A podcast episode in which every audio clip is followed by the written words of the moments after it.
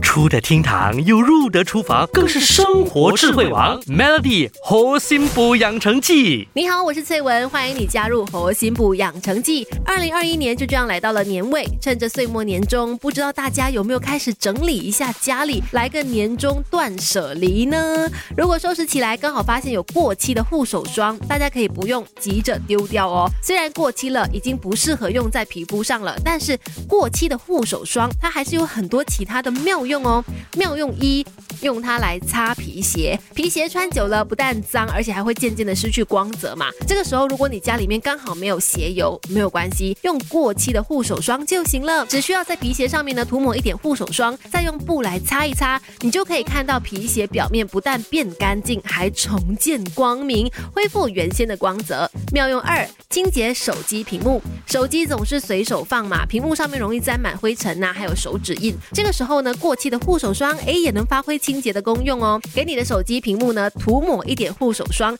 再用纸巾朝同一个方向来擦拭手机屏幕，擦几遍之后呢，就可以看到手机屏幕立马干净如新，而且手机屏幕还不容易沾灰尘哦。记得经常清理。妙用三，撕掉贴纸。产品上贴有的贴纸呢，容易撕不掉嘛，这个时候只需要往贴纸上面挤一点护手霜，涂抹均匀，放一个一分钟再去撕掉，这个贴纸就可以很完整的撕下来了。这个方法相信比用吹风筒去吹这个贴纸或者是胶纸更加容易。以上呢就是过期护手霜的一些妙用了。最后还是要建议大家，虽然护手霜有时候过期了，质地或者是香味都还在，但是还是不要贸然的用在皮肤上了，要不然过敏或者是皮肤受损，那就得不偿失了。我们明天继续聊。Melody 猴心补养成记，每逢星期一至五下午五点首播，晚上九点重播，有美心和翠文与你一起练就十八般武艺。